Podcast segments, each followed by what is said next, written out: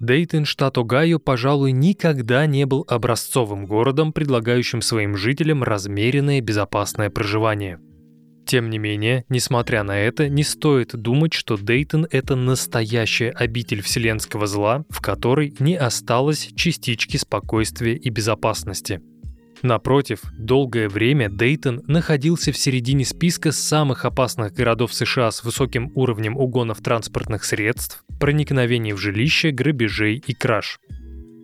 Согласно различным исследованиям, следствием такого количества преступлений мог быть высокий процент бедности. К примеру, в 2000 году в Дейтоне за чертой бедности проживало 30% афроамериканцев и 17% белых а в 1990 году за чертой бедности проживало почти 40% детей до 17 лет. Но кража кражами, а воровство воровством. Это происходит абсолютно в любом городе и любой стране. Такими преступлениями никого не удивишь. Возможно, именно по этой причине в конце 2000-х годов CBS News решили включить Дейтон в список самых смертоносных городов в Соединенных Штатах то есть в список тех городов, в которых количество убийств превышает все мыслимые и немыслимые показатели. В 2019 году журналисты поместили город на пятое место, указав, что уровень убийств в Дейтоне составляет 34,18 на 100 тысяч человек. На первом месте был Сент-Луис, на втором Балтимор, на третьем Бирмингем и на четвертом Детройт. Тем не менее, сами дейтонцы считают, что город довольно безопасен, хотя иногда все-таки можно попасть в беду. Полиция здесь активна, но как-то медленно реагирует, когда это особенно важно. Но самое главное, власти видят свои уязвимые места и пытаются это исправить, особенно в Рождество.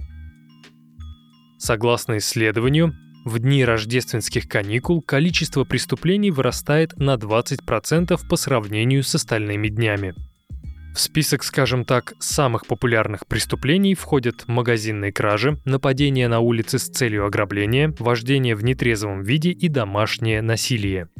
Да, за прошедший 31 год Дейтон повидал очень много, как хорошего, так и плохого. Но даже если взять все негативные события, сложить их вместе и положить на чашу весов, они вряд ли составят конкуренцию Рождеству 1992 года. В эти дни, когда сверкающий гирляндами Дейтон готовился к самому светлому и доброму празднику в году, четверо подростков, назвавших себя отрядом из даунтауна, решили подарить людям страх, боль и страдания – Имена этой четверки навсегда отпечатаются кровавым пятном в истории города.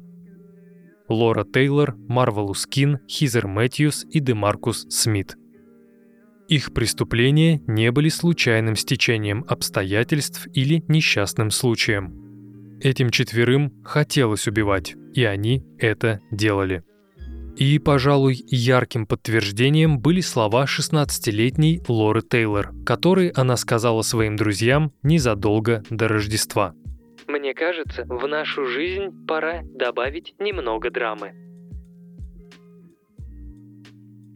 Оу, привет всем диванным криминалистам! Это 49-й эпизод подкаста True Crime на диване, в котором я расскажу вам о кровавом Рождестве в Дейтоне 1992 года.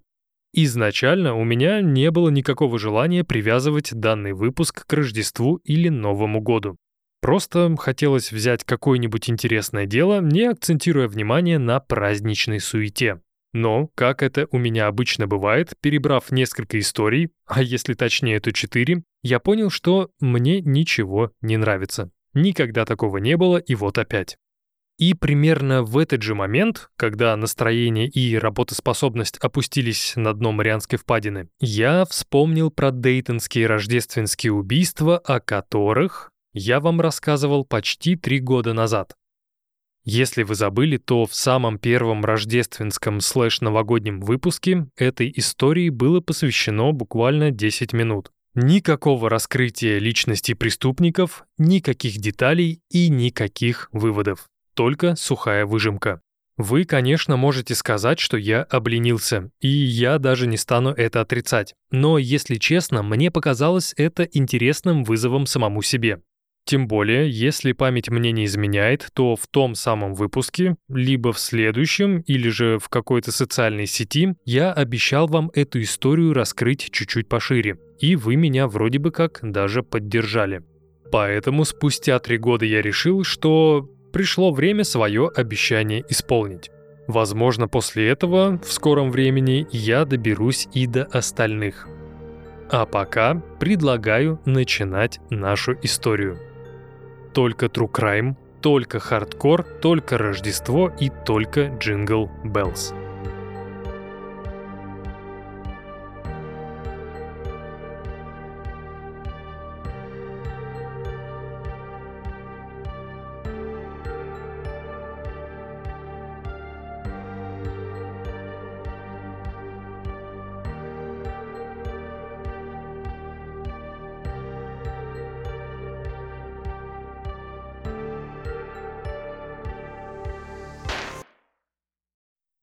Несмотря на то, что в нашей сегодняшней истории четыре действующих лица, среди них был один человек, который явно выделялся. Его звали Марвелус Кин.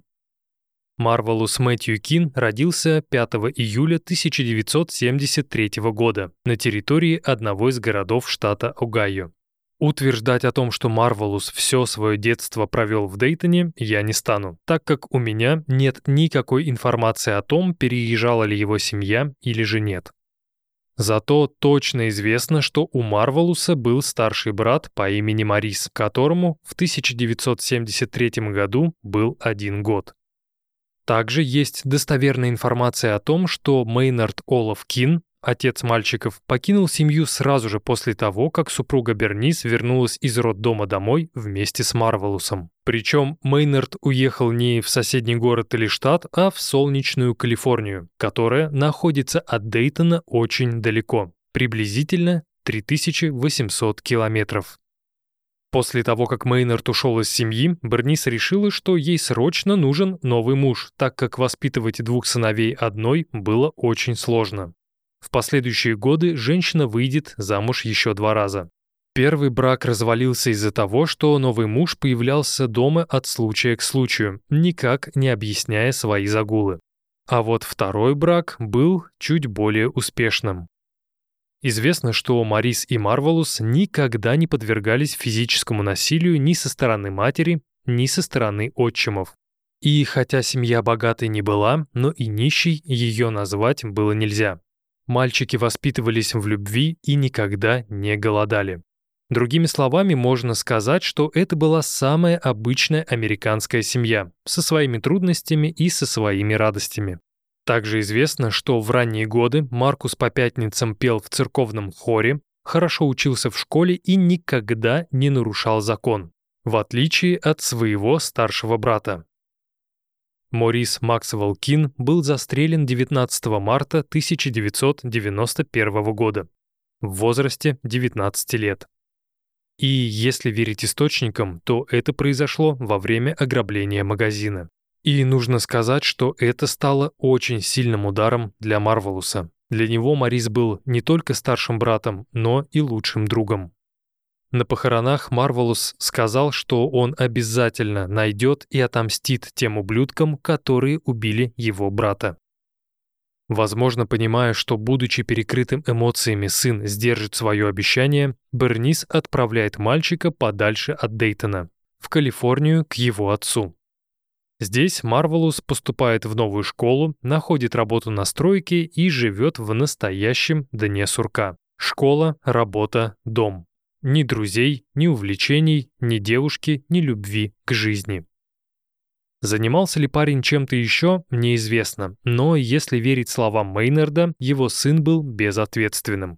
В чем эта безответственность проявлялась, непонятно, однако отец в итоге решил, что сыну лучше вернуться к матери. И летом 1992 года Марвелус возвращается обратно в Дейтон. Как вспоминала Бернис, сын вернулся из Калифорнии другим человеком. Дома Марвелус был замкнутым, а все свободное время проводил в центре города, общаясь с непонятными людьми. Главным местом обитания этих индивидуумов была Аркада Сквер, которая некогда представляла собой ансамбль старинных и величественных зданий. Однако в начале 90-х эти красивые строения трансформировались в практически никому не нужные заброшки. Теперь их населял исключительно криминальный контингент Дейтона. Наркоторговцы, мелкие преступники, пьяницы и дети, сбежавшие из дома. Именно к последней группе, которая называла себя отрядом из Даунтауна, Марвелус и решил примкнуть. Причем его приняли довольно легко, даже несмотря на то, что Кин был отличником, в детстве пел в церковном хоре, а его семья не была неблагополучной. Если вам интересно, как такого хорошего мальчика приняли в свои ряды не самые достойные люди города, то спешу вас огорчить. Какой-то интересной истории здесь не будет.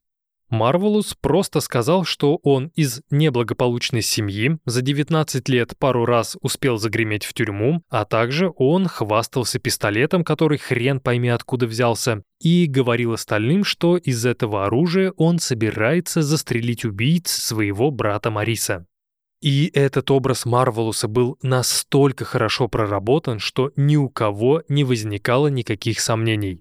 Но, как мы знаем, все это было ложью. Тем более после возвращения в Дейтон из Калифорнии Марвелус жил с мамой, но длилось это недолго. В первых числах декабря 1992 года Марвелус Кин стал частым гостем дома по адресу Юма-авеню 159, также известный как Юма Плейс, всего лишь в двух с половиной километрах от Аркада Сквер. Марвелус здесь жил непостоянно, изредка появляясь в доме матери. Тем не менее, на Юма Плейс парень проводил большую часть времени. Для отряда из Даунтауна, а точнее для Марвелуса и его друзей, это место было идеальным. Эти ребята могли в любой момент выбраться в центр города, провернуть там свои темные делишки, а потом вернуться с добычей на Юма Плейс, не попадая в руки полиции. Под темными делишками я понимаю воровство, либо попрошайничество. Насколько известно, Юма Плейс принадлежала мужчине по имени Билл Макинтайр, который с удовольствием пускал к себе на несколько дней бомжей, наркоманов или алкашей. Но, пожалуй, самыми частыми гостями сего притона были Лора Тейлор, Демаркус Смит, Николас Вудсон, Хизер Мэтьюс, Венди Котрилл, Марвин Вашингтон, Джеффри Райт и, конечно же, Марвелус Кин. Эти молодые люди, за исключением Марвелуса, были беглецами и предпочитали проводить время где угодно, лишь бы не дома. Например, после того, как в сентябре 1992 года 16-летнюю Лору Тейлор, девушку Кина, исключили из школы, она решила уйти из дома. И хотя родные ее искали, девочка возвращаться обратно не собиралась. Сперва она тусовалась на Аркада Сквер, ночевала где придется, а после перебралась на Юма Плейс. Причем об этом месте девушка узнала не сама. Сюда ее привез 28-летний Джеффри Райт, который, как я уже сказал ранее, был частым посетителем дома Билла Макинтайра. Помимо Лоры Тейлор, в ноябре 1992 года Джеффри также привел на Юма Плейс 20-летнюю Хизер Мэтьюс, которая за несколько дней до этого вышла из тюрьмы и нуждалась в крыше над головой. Насколько известно, Хизер провела в тюрьме 6 месяцев по обвинению в краже. Деньги девушке были нужны на покупку еды, алкоголя и легких наркотиков. После выхода из тюрьмы Хизер некоторое время имела тесную связь с Джеффри Райтом, но это продлилось недолго. Сразу после расставания девушка начала, скажем так, встречаться с другим жителем Юма Плейс, 17-летним Демаркусом Смитом. Насколько известно, за свои 17 лет Демаркус уже успел нарушить закон, отделаться испытательным сроком, нарушить испытательный срок и, как следствие, попасть в списки разыскиваемых преступников Дейтона. Как я уже говорил ранее, помимо людей, упомянутых выше, на Юма Плейс также проживали или часто находились Николас Вудсон, Венди Котрилл и Марвин Вашингтон. О них я расскажу вам чуть позже. Просто напоминаю эти имена, чтобы вы потом не запутались. Сейчас же я хочу акцентировать ваше внимание на Марвелусе Кине, Лори Тейлор, Хизер Мэтьюс и Демаркусе Смите. Именно эти четверо и были ядром того самого отряда из Даунтауна. Ну и, как вы понимаете, главарем этой банды был экс-вокалист церковного хора Марвелус Кин, который создал свое преступное альтер-эго всего лишь несколько месяцев назад. Но если первое время доктор Джекил и мистер Хайт могли спокойно сосуществовать в одном теле, то спустя некоторое время темная сущность начала вытеснять хорошего мальчика за пределы мешка с костями. Ситуация усугубилась в середине декабря 1992 года, когда город начал готовиться к празднованию Рождества.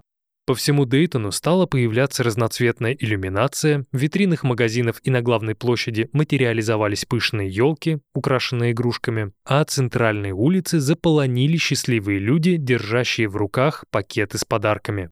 И все это Марвелусу не нравилось. К тому моменту он уже бросил работу, ушел от матери и поселился на Юма Плейс. И, скорее всего, все эти радостные и счастливые люди, чьи головы были забиты Рождеством и Новым годом, Марвелуса очень сильно злили. У него всего этого не было. Решив кардинально поменять свою жизнь, и даже не понимая, что опускает ее под откос, парень не учел одну важную вещь. Уходя из дома и бросая работу, ты моментально лишаешься денег. Да, Первое время можно жить на сбережения, если таковые имеются. Также можно перебиваться случайными грабежами и попрошайничеством. Однако этим сыт не будешь, тем более, когда у тебя есть девушка, и тебе хочется ей что-нибудь подарить. Возможно, именно это и стало тем самым спусковым крючком, давшим начало ужасной трагедии, которую по сей день помнят все жители Дейтона. Не могу быть уверенным на 100%, но есть у меня подозрение, что если бы Марвелус в тот момент был одиночкой, как в Калифорнии, то он бы ничего подобного не сделал. Однако здесь, в Дейтоне, у него был пистолет, своя банда, отряд из даунтауна, ненависть к окружающим и жгучее желание отомстить всем, кто причастен к убийству его брата Мариса. И смею предположить, что последняя озвученная мной причина на тот момент перешла уже в ту стадию, когда виноватыми были все, а не какие-то конкретные люди. И как мне кажется, в такие моменты люди, чье психическое здоровье нестабильно, готовы на все, в том числе и на убийство.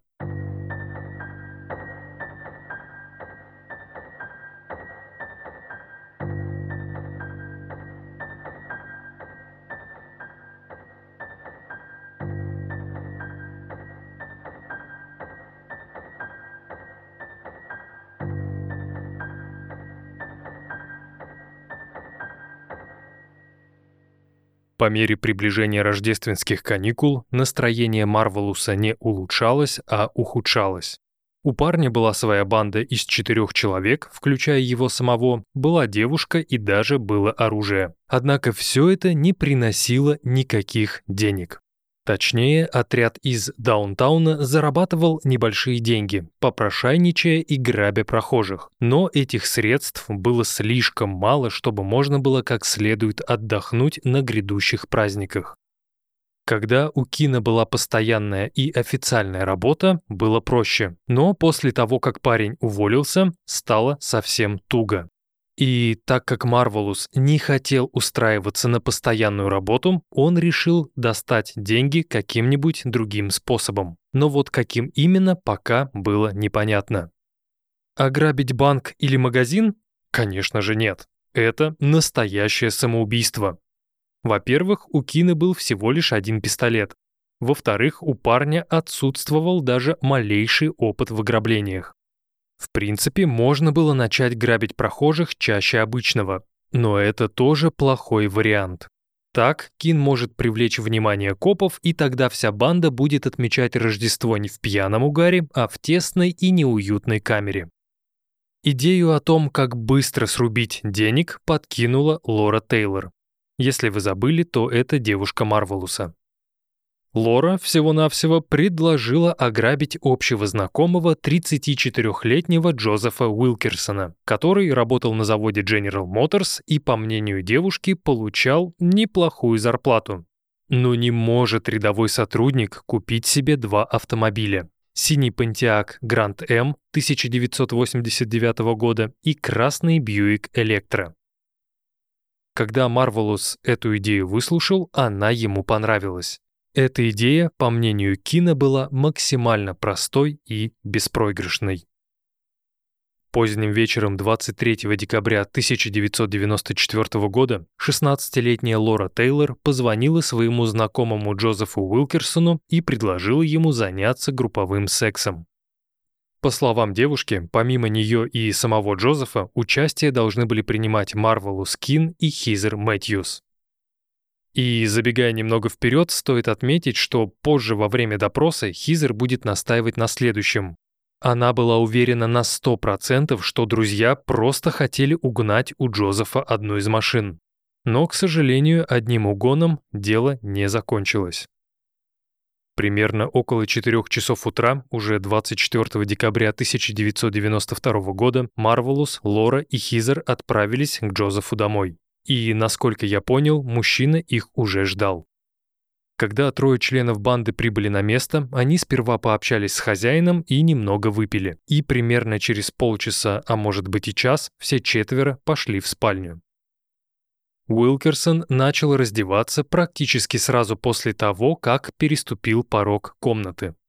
Лора Тейлор и Хизер Мэтьюс делали вид, что раздеваются, а Марвелус Кин даже успел снять штаны.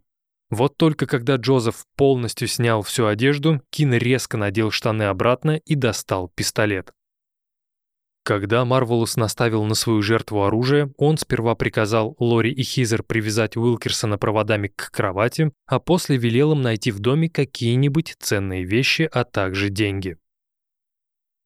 Оставшись один на один с Марвелусом, Джозеф говорит, что преступники могут брать все, что только пожелают, и он даже не будет заявлять после этого в полицию. Если Марвелус хочет, то он может даже забрать Деринджер 32 калибра, который лежит в одном из ящиков в гараже. Кину эта идея понравилась, и спустя несколько минут у него уже было два пистолета. Несмотря на то, что Уилкерсон пообещал не идти после ограбления в полицию, Марвелус решил, что от свидетеля лучше избавиться. Кин был на 100% уверен, что если оставить Джозефа в живых, то он сразу же побежит в полицию. Поэтому парень берет несколько подушек и одеяла, кладет их жертве на грудь, а после совершает один выстрел из Деринджера. Одеяло и подушки, как вы уже поняли, были своего рода глушителем. Когда на звук выстрела прибежали Лора и Хизер, Джозеф был уже мертв. Ему хватило всего лишь одной пули.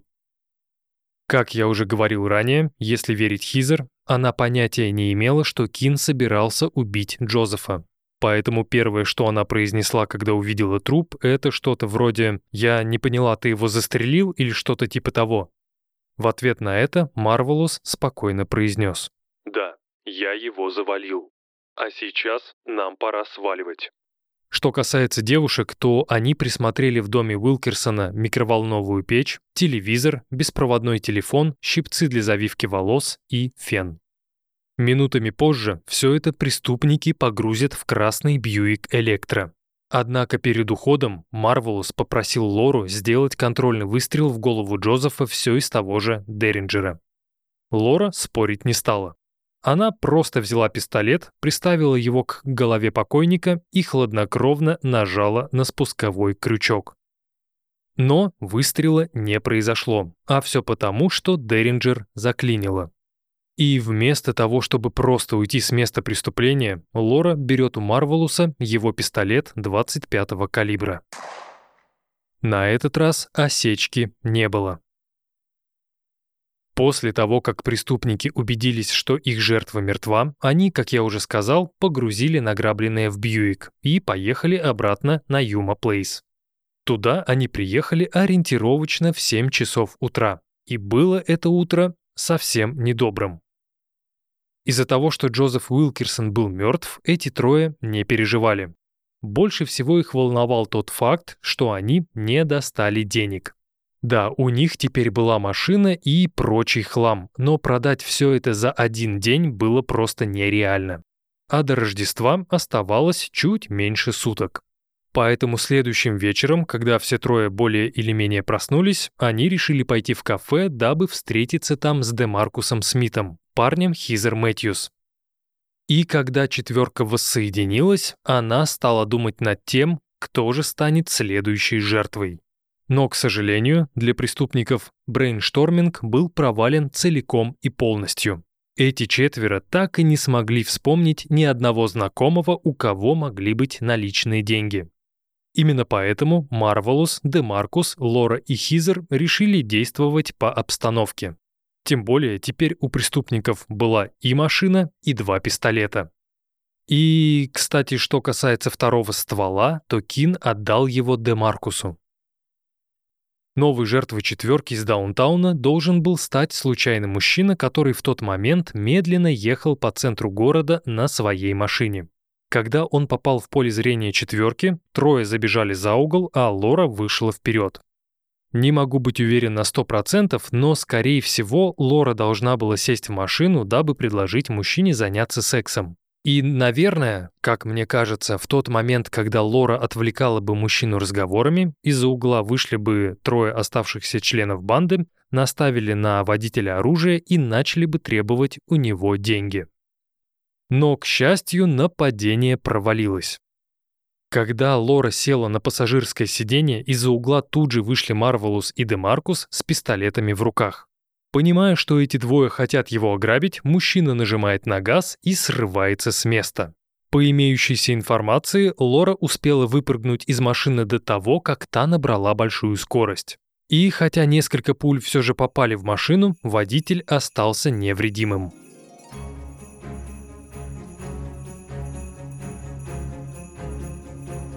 Вечером 24 декабря детектив Дойл Бёрк находился дома в кругу семьи.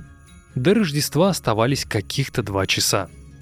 Родные сидели за столом, рассказывали друг другу различные истории и вспоминали уходящий год. Все было как обычно. Семейный праздничный ужин, который был прерван телефонным звонком коллеги. На северо-западе Дейтона, в районе Нил-стрит, произошла стрельба. Убита 18-летняя девушка. Первое, что увидел Бёрк, приехав на место преступления, это тело молодой темнокожей девушки.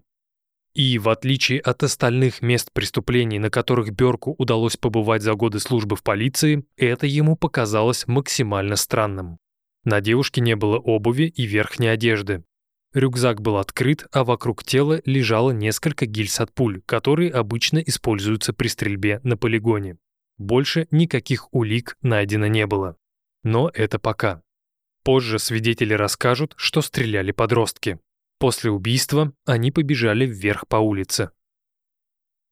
Примерно в половине десятого вечера 18-летняя Данита Гулет сказала своему брату, что собирается спуститься вниз. Там она собиралась позвонить по уличному телефону своей сестре, у которой на тот момент находилась дочка Даниты. До сестры Данита дозвониться не успела. В тот момент, когда девушка взяла в руку трубку и была готова набрать нужный номер, к ней подошли четверо и попросили отдать им кроссовки марки Фила и фланелевую куртку. И хотя Данита сделала все, что от нее просили, Демаркус Смит и Марвелус Кин решили, что жертву стоит убить. В общей сложности было сделано 9 выстрелов, 5 из которых попали в Даниту – в живот, грудь, ногу и руку. После этого, расталкивая прохожих в разные стороны, все четверо побежали в сторону Юма Плейс.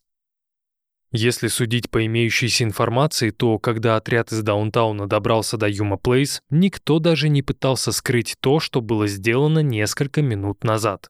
Эти четверо открыто говорили своим друзьям фразы из разряда «мы завалили эту суку». Как к этой информации относились присутствующие, которых было довольно много, неизвестно. Скорее всего, люди просто пили, и на слова преступников никто никак не реагировал. Но если на тот момент никто не обращал особого внимания на Марвелуса, Демаркуса, Лору и Хизер, то вскоре все присутствующие начнут эту четверку бояться. Все поменялось в тот момент, когда на вечеринку пришел Джеффри Райт, о котором я сегодня уже рассказывал.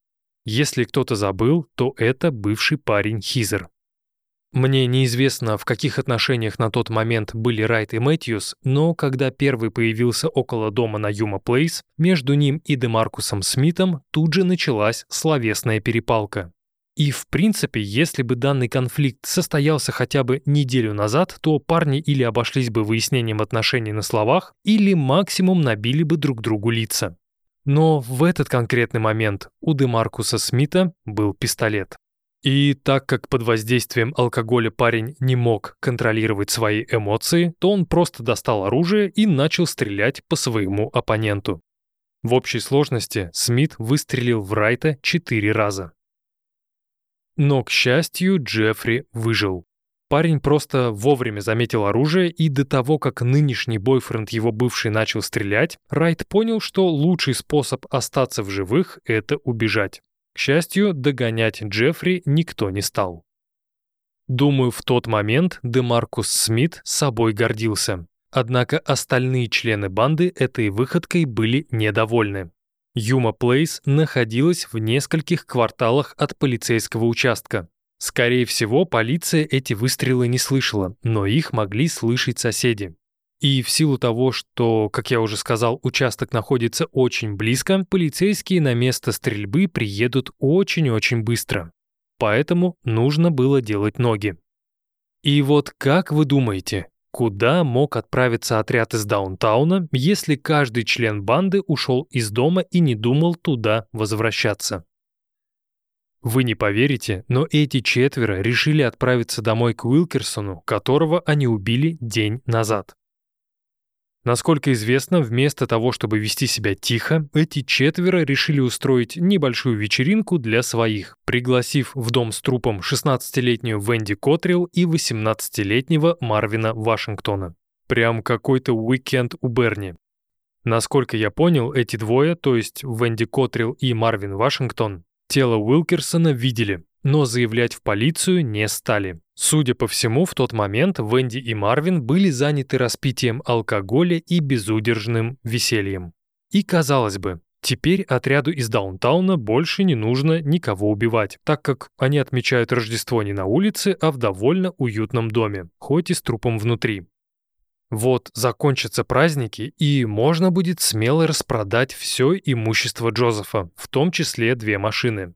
И, как мне кажется, отряд из Даунтауна за это получил бы неплохие деньги, на которые можно было свалить из Дейтона и попытаться начать новую жизнь. Да, план неплохой, но только не для Хизер, Лоры, Демаркуса и Марвелуса.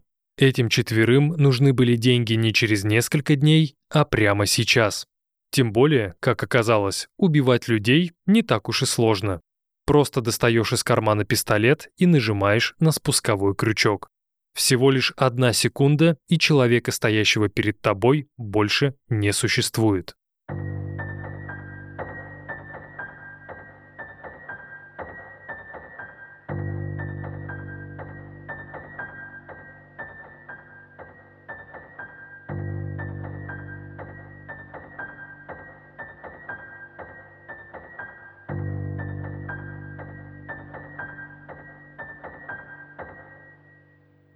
Я, конечно, не специалист в данном вопросе, но что-то мне подсказывает, что в любом коллективе, группе, компании или банде есть четкое распределение ролей.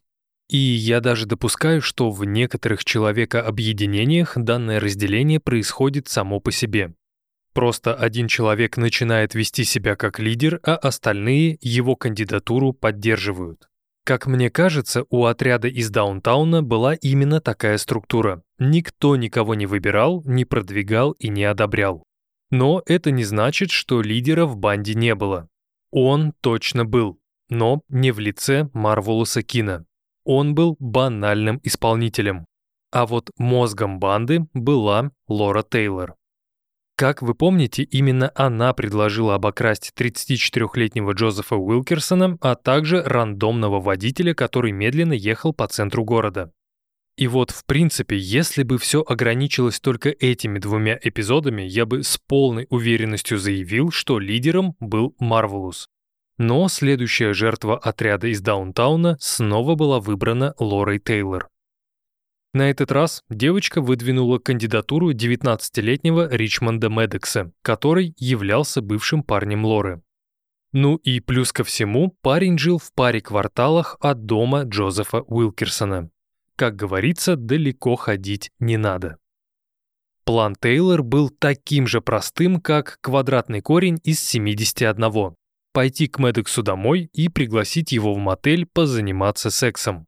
Лора была уверена, что Ричмонд от такого предложения, конечно же, не откажется.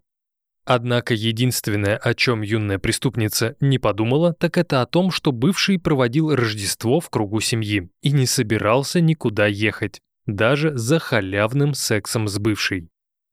По словам сестры Ричмонда, в тот день Лора приходила к ним домой несколько раз, но Медекс все равно отказывал.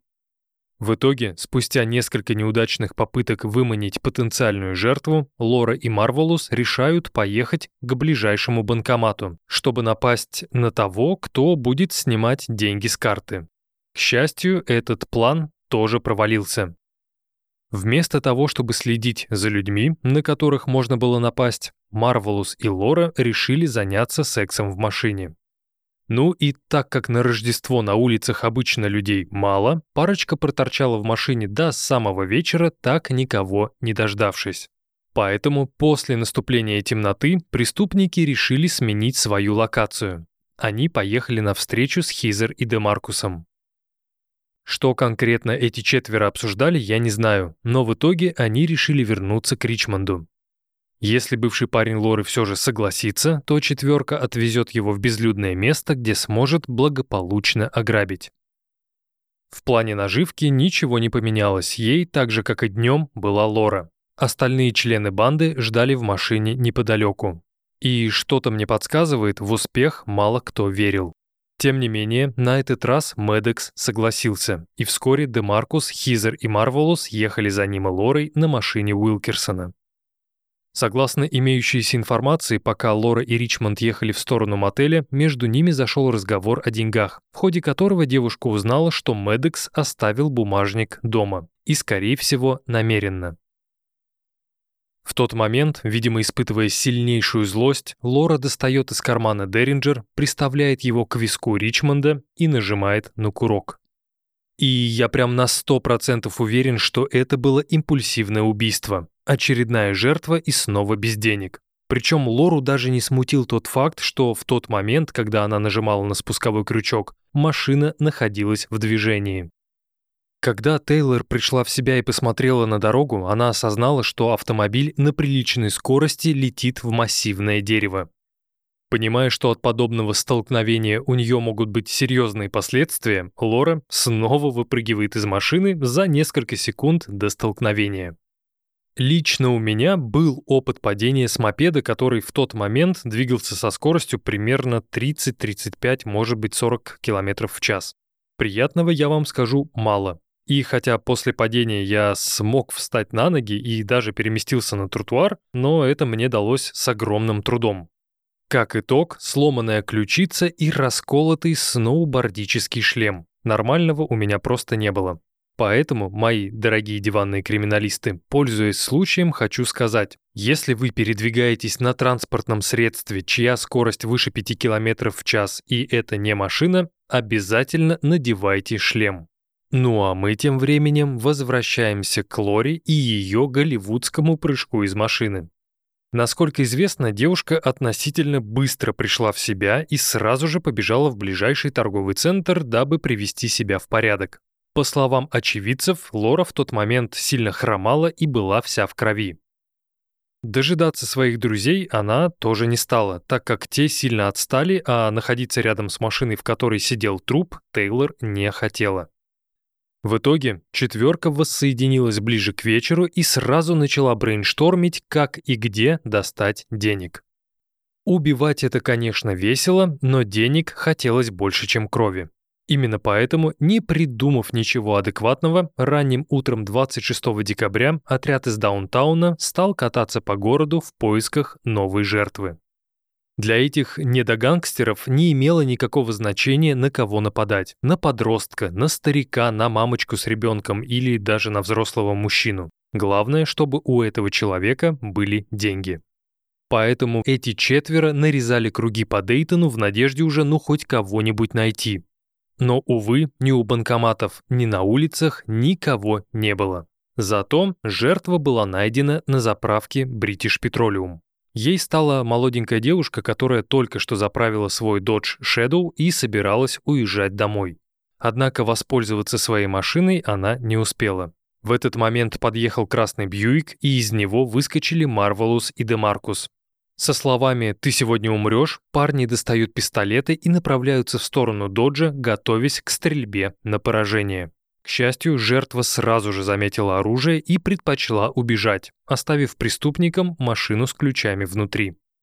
Как вы понимаете, подростки решили присвоить эту машину себе. Пускай в данный момент продать ее не получится, но чуть позже это можно будет осуществить. А пока у банды появилась гениальная идея, которую на этот раз предложила не Лора, а Хизер. Утро 26 декабря 1992 года было самым обычным постпраздничным утром. Большая часть дейтонцев еще спала, а остальные отправлялись по своим важным делам. Как, например, 38-летняя Сара Абрахам, которая этим утром уже была на работе, за кассой в своем мини-маркете. На тот момент, помимо Сары, в магазине находилось двое мужчин. 71-летний Джимми Томпсон и Джонс Петус – Примерно в 8 часов утра дверь в магазин открылась, и внутрь вошла 16-летняя девочка. Девочка быстро огляделась по сторонам и попросила у Сары самую дешевую банку газировки, на которую у нее не хватило денег. Недостающие 5 центов девочке дал 71-летний Джимми Томпсон. После этого девочка быстро ушла. Как вы уже поняли, это была Лора. Поэтому уже буквально через пару-тройку минут, размахивая пистолетами, в магазин врываются двое парней. Демаркус Смит и Марвелус Кин. С первых же секунд грабители четко обозначили цель своего визита. Им нужна была вся наличка, находившаяся в кассе. Думаю, на тот момент эти двое были уверены, что наконец-то смогут набить свои карманы деньгами. И они точно не ожидали, что в кассе окажется всего лишь 50 долларов. Имея примерное представление того, как себя нужно вести с грабителями, Сара решила отдать им все, что у нее было. Думаю, в тот момент женщина была уверена, что после того, как парни получат свое, они сразу же убегут. Но нет. Первым нажал на курок Демаркус Смит. Его выстрел предназначался Джонсу Петусу. Вторым стрелял Марвелу Скин. Своей целью он выбрал Сару Абрахам. После этого преступники по одному разу выстрелили в 71-летнего Джимми Томпсона и поспешили скрыться. Несмотря на то, что было раннее утро после Рождества, полиция приехала на место преступления спустя несколько минут. Случайный прохожий услышал звуки стрельбы и сразу же позвонил в 911. Джимми Томпсон остался жив. Хотя в него и выстрелили дважды, ни одна из пуль в мужчину не попала. Джон Спетус был тяжело ранен, но смог выжить. 38-летняя Сара Абрахам погибла. Марвелу Скин выстрелил ей прямо в лицо. Когда к магазину подъехал детектив Бёрк, то он сразу же обратил внимание на гильзы. Они оказались не похожи, а идентичны тем, что были найдены на месте убийства Даниты Гулет и в машине Ричмонда Медекса. Напомню, гильзы были не от обычных патронов, а от тех, что используются при стрельбе по мишеням. Конечно, в теории это все могло быть совпадением, но, к счастью, детектив Бёрк в такие случайности не верил. Он понимал, что это дело рук одной банды. И не одного человека, а группы лиц. И детектив был уверен в этом потому, что после убийства Даниты Гулет свидетели видели убегающих молодых людей. И самой громкой из них была темнокожая девочка, которая крыла матом всех, кто мешался ей на пути. Когда офицеры допросили Джимми Томпсона и сопоставили его рассказ с описаниями выжившей владелицы Доджи Shadow, Бёрк понял, что к стрельбе в магазине причастны те же самые молодые люди. Итого, за два дня неизвестные совершили три убийства, три покушения и одно ограбление магазина. И тут не нужно быть каким-то мега-крутым копом, чтобы понять две простые истины. Преступники выбирают жертв рандомно, и останавливаться они не собираются. Следовательно, к делу нужно было подключать все имеющиеся ресурсы, как, например, СМИ. Когда данная информация попала к новостникам, они сразу же дали этой серии громкое и мрачное название – «Рождественские убийства». Скорее всего, отряд из Даунтауна эти репортажи не видел. Тем не менее, подростки мыслили как профессионалы. Ну, или как полупрофессионалы. Так как в тюрьму никто не хотел, банда решила поменять местами номерные знаки Доджа и автомобиля Джозефа Уилкерсона. Но это такие мелочи и тонкости, на которые в принципе пока можно не обращать внимания. А вот самое интересное происходило внутри банды сразу после перестрелки в мини-маркете. В силу того, что преступники понятия не имели, кому доверять можно, а кому нет, они решили, что лучше сразу избавиться от свидетелей, пока не стало слишком поздно. Инициатором данной операции был Демаркус Смит. Он предположил, что 16-летняя Венди Котрилл и 18-летний Марвин Вашингтон ненадежны. Эти двое либо уже сотрудничают с полицией, либо собираются начать это делать со дня на день. Таким образом, если Венди и Марвина не устранить сейчас, то скоро весь отряд будет арестован. И, в принципе, эти подозрения были обоснованными. Если вы забыли, то Венди Котрилл и Марвин Вашингтон — это те самые ребята, которых отряд позвал тусоваться в дом с трупом Джозефа Уилкерсона. И если ребята действительно видели тело, то обращение в полицию было делом времени. Ну а дальше, как в том самом мимасе про «нет времени объяснять».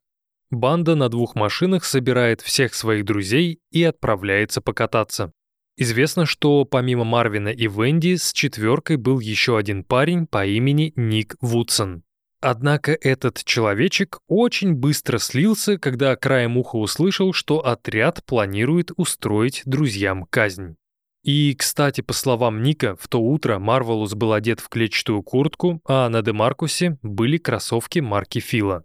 Все эти вещи принадлежали убитой Даните Гулет. После того, как Марвелус высадил Ника у его дома, преступники и будущие жертвы сперва поехали на кладбище, где Кин провел некоторое время у могилы брата. После этого вся группа поехала на пустырь. Когда машины остановились, Марвелус приказал Венди и Марвину выйти на улицу и встать на колени. И хотя подростки клялись, что они ничего никому не рассказывали и ничего никому не расскажут, это их не спасло. Первым снова выстрелил Демаркус, а потом на курок нажал Марвелус. Оба преступника стреляли своим жертвам в головы, вплотную. Смит стрелял в Маркуса Вашингтона, а Марвелус в Котрил. Но на этом расправа не закончилась.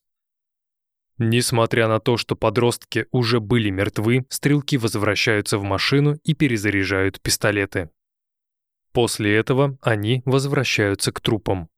В Венди выпустили три пули, а в Марвина — 10.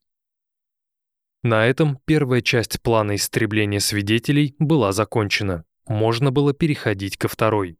Следующей жертвой должна была стать девушка Ника Вудсона, которой Лора на вечеринке рассказала, где они взяли новенькие кроссовки Фила. На тот момент никто из отряда не сомневался, что вторая часть плана пройдет успешно. Нужно было только понять, как им выманить Мелису. Отряд из Даунтауна был на 100% уверен, что Ник Вудсон не может являться крысой. Но на деле все оказалось иначе. Когда Ник Вудсон отпросился домой, он первым же делом позвонил в полицию и обо всем рассказал. Парень считал, что сейчас приедет полиция, арестует его экс-друзей, и на этом все кончится. Но единственное, о чем Ник не подозревал, так это о том, где сейчас находятся его друзья а они на тот момент уже ехали к нему домой, для того, чтобы Ник помог им избавиться от Мелисы. Примерно в тот момент, когда преступники уже уговаривали друга им помочь, сержант Джон Хубер, патрулировавший свой район, замечает подозрительный автомобиль – черный Dodge Shadow. Как пишут источники, примерно в 14.45 полицейский останавливается около машины, пробивает номера и понимает, что они принадлежат другой машине – Pontiac Grand M, припаркованному неподалеку. А вот номера со второй машины с Пантиака принадлежали тому самому Dodge Shadow, который, как уже знал сержант, был угнан накануне. Так как Хубер понимал, что вряд ли он сможет противостоять вооруженной группе в одиночку, он решил немного отъехать назад и вызвать подкрепление. За всей этой картиной отряд из даунтауна наблюдал из окна. Преступники понятия не имели, сколько полицейских их ждет на улице. Поэтому, когда Хубер решил припарковать патрульную машину подальше от дома Ника и вызвать подкрепление, Марвелус, Демаркус, Лора и Хизер решаются на отчаянный шаг. Они выбегают из дома, запрыгивают в Dodge и срываются с места. За рулем в тот момент сидел Демаркус. Когда Dodge Shadow и патрульная машина скрылись, Ник Вудсон еще раз звонит в полицию и сообщает, на какой машине уехали его друзья. И по большому счету этот звонок уже ничего не решал. А все потому, что сержант Хуберт тоже сообщил данную информацию по рации своим коллегам. Охота за преступниками началась. И, нужно сказать, она длилась совсем недолго. В общей сложности Dodge Shadow проехал несколько километров, а затем резко остановился. Буквально секунду спустя из машины выпрыгнул Демаркус Смит и побежал в неизвестном направлении. Так как сержант Хуберт знал, что в машине находится еще трое преступников, он решил, что будет лучше арестовать оставшихся, чем преследовать водителя. Позже станет известно, что когда Демаркус убежал, Лора начала кричать на Марвелуса, чтобы тот взял пистолет и немедленно застрелил полицейского. К счастью, Кин этого делать не стал. И тут даже на самом деле непонятно, почему парень поступил именно так. Либо он больше не хотел никого убивать, либо просто испугался подъехавшего подкрепления. Когда троица была задержана, в машине были обнаружены два пистолета и те самые пули, гильзы от которых валялись на всех местах преступлений. Ну, а Демаркус Смит был арестован чуть позже, в доме своего друга Деона Пинсона. И в принципе можно сказать, что на этом для полиции история была закончена. Однако детективы пока еще не понимали, кому же принадлежит Пантиак Гранд М.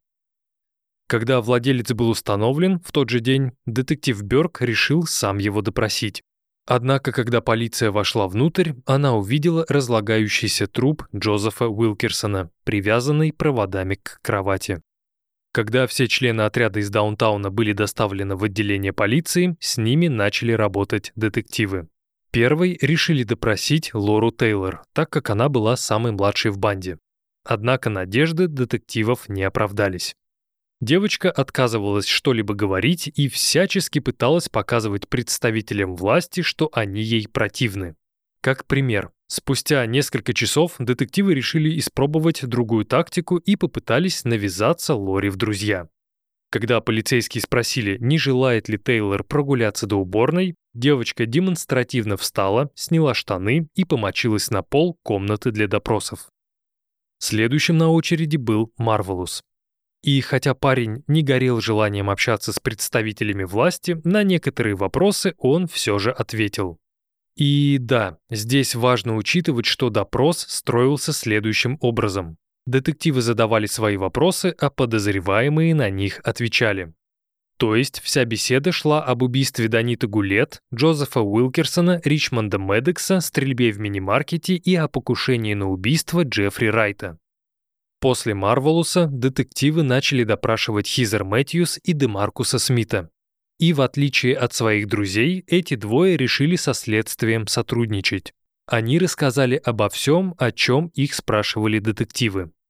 Позже, в 2000 году, во время тюремного интервью, Хизер Мэтьюс расскажет, что принимала во всем этом участие лишь потому, что ей нравилось то, что делали ее друзья, и она хотела быть на них похожей. Демаркус такого не говорил, ему просто все нравилось, и его все устраивало. Но, как считают специалисты, все четверо прекрасно понимали, что делают и зачем. Им просто нравилось грабить и убивать. Но это признание Хизер Мэтьюс будет намного позже. А пока у следователей была одна небольшая проблема. Двое из четверых признали свою вину полностью, один частично, а Лора Тейлор продолжала молчать. Разговорить преступницу удалось только на следующий день. Причем в ходе беседы Лора с гордостью заявила, что полиция отвратительно выполняет свою работу, раз до сих пор не нашла тела еще двух убитых – Венди Котрилл и Марвина Вашингтона. Суд над четверкой из Даунтауна состоялся летом 1993 года. И у стороны обвинения не было никаких проблем. Прокурору удалось собрать достаточное количество улик для того, чтобы засадить всю банду. Ну и, конечно, немалую роль сыграли свидетели, одним из которых стала Хизер Мэтьюс. Девушка прекрасно понимала, что если она не будет сотрудничать со следствием, то судья вынесет ей высшую меру наказания смертную казнь. На тот момент Хизер было 20 лет. И хотя ей удалось избежать смертной казни, сделка со следствием от тюрьмы не спасла. Хизер Мэтьюс была приговорена к 182 годам тюрьмы. Так как Демаркусу Смиту на момент убийств было всего лишь 17, то его осудили на каких-то 186 лет. Лора Тейлор, которой было 16, получила самый мягкий приговор 133 года лишения свободы. Таким образом, Тейлор могла иметь право на условно-досрочное освобождение в 2098 году, Мэтьюс в 2132 году, а Смит в 2123. Но это по старым законам. По новым у Лоры Тейлор будет возможность подать запрос на УДО в октябре 2026 года, а у Демаркуса Смита в ноябре 2025. У Хизер Мэтьюс все без изменений. 23 апреля 2131 года. А вот что касается Марвелуса Кина, то ему повезло меньше всех. Так как парень не стал сотрудничать со следствием и на момент ареста ему было 19 лет, судья приговорил его к смертной казни. В общей сложности Марвелус просидел в камере смертников 17 лет, успев за это время подать 26 апелляций. Все они были безуспешны. Насколько известно, за это время с преступником побеседовало несколько психиатров. И большинство сходится во мнении, что причиной необоснованной жестокости Марвелуса могло стать посттравматическое стрессовое расстройство после смерти брата. Так это на самом деле или нет, неизвестно. Марвелус Кин был казнен 21 июля 2009 года посредством смертельной инъекции. На свой последний ужин он заказал стейк, креветки в коктейльном соусе, картофель фри, луковые кольца, хлеб, масло, две сливы, манго, виноград, немецкий шоколадный торт, две бутылки пепси и две бутылки сливочной газировки. Когда преступника привели на место казни и спросили, хочет ли он что-нибудь сказать напоследок, Кин заявил, что ему сказать нечего. Как считает детектив Бёрк, для четверки из Даунтауна все это было просто игрой. Убийство ради развлечения. И, как по мне, преступление отряда из Даунтауна находится где-то в одной параллели с убийствами братьев Кар из Уичета. Как вы помните, эти ребятки тоже были не против поразвлечься в своем формате. Да, различия между этими кейсами имеются, но мне они кажутся очень похожими. Я говорил это не один раз, но готов повторить снова. За три года я так и не смог понять, что мне кажется хуже всего. Серийные убийцы, которые хоть как-то планируют свои преступления, или же те, кто убивает по приколу с целью срубить бабла. Каждый раз, когда я берусь за очередное дело, в котором главным героем выступает классический или около того серийный убийца, то я действительно с удовольствием погружаюсь в такого рода историю. Мне интересно самому сделать выводы, почему тот или иной человек совершил то, что совершил. Какие триггеры имели место, каких размеров тараканы шебуршали в голове, какие имелись заболевания, расстройства и причинно-следственные связи. Что же касается данной истории, то здесь все понятно с самого начала. Да, у Марвелуса было ПТСР на фоне смерти брата, и да, его детская психика понесла небольшой урон из-за частой смены отцов. Но в то же время у парня была любящая мать, и Кин рос, можно сказать, в благополучной семье. Просто в какой-то момент Марвелус решил, что он хочет стать плохим. Остальные члены банды были просто теми, кто решил порвать связи со своими семьями и встать на путь разрушения. Саморазрушение и разрушение окружающего мира. И тем не менее, несмотря на все это, мотивация была банальной убивать с целью грабежа и развлечений. Если так посмотреть, то при грабеже мини-маркета Кин и Смит вполне могли надеть на лица маски, взять то, что им было нужно, и оставить Сару Абрахам в живых. Но нет, вместо этого они просто ворвались внутрь и начали стрелять по людям. Поэтому я считаю, что суд вынес правильное решение, засадив всех участников на такие длительные сроки, несмотря на то, что двое из отряда были несовершеннолетними. Выпустят ли Смита и Тейлор из тюрьмы, я не знаю. Но что-то мне подсказывает, этого не произойдет. В любом случае, время покажет. Дорогие диванные криминалисты, я искренне хочу поблагодарить вас за то, что были со мной не только сегодня, но и весь этот год. Спасибо, что слушали, оставляли комментарии, делились своими мнениями, показывали количество прослушанных минут и демонстрировали свои шикарнейшие елки в Телеграме. Все фотографии посмотрел, умилился, восхитился, вы крутые, вы молодцы. А еще вы крутые потому, что ваша активность не просто была приятна, но и давала мне мощнейший стимул продолжать делать то, чем я занимаюсь уже почти целых три года. Как же быстро летит время. Не хотелось бы цитировать в конце одного не самого приятного человечка, но этот год был действительно тяжелым. Не уверен, что следующий год будет легче, но на данный момент я хочу в это верить. Иначе какой тогда смысл? Опять же, время все покажет. Ну, или не покажет. Так или иначе, я рекомендую вам закупиться мандаринами, впихнуть в себя хорошее праздничное настроение, если его еще нет, скачать всего Гарри Поттера, одного дома и первую часть плохого Санты. Я искренне и от всей души поздравляю вас с Рождеством, наступающим Новым годом, православным Рождеством и Старым Новым годом. Мужчинам я жму руку, а прекрасных девушек крепко обнимаю. Все обязательно будет хорошо, верьте. С кем-то из вас мы услышимся только в 2024 году, а с кем-то ближе к 30-31 декабря в бонусном спешл-эпизоде. Я очень сильно буду стараться выложить его в срок. На этом я еще раз благодарю вас за то, что были рядом со мной, за то, что слушали, и еще раз искренне поздравляю вас со всеми наступающими праздниками и еще раз по традиции говорю то, что все обязательно будет хорошо. Всем пока!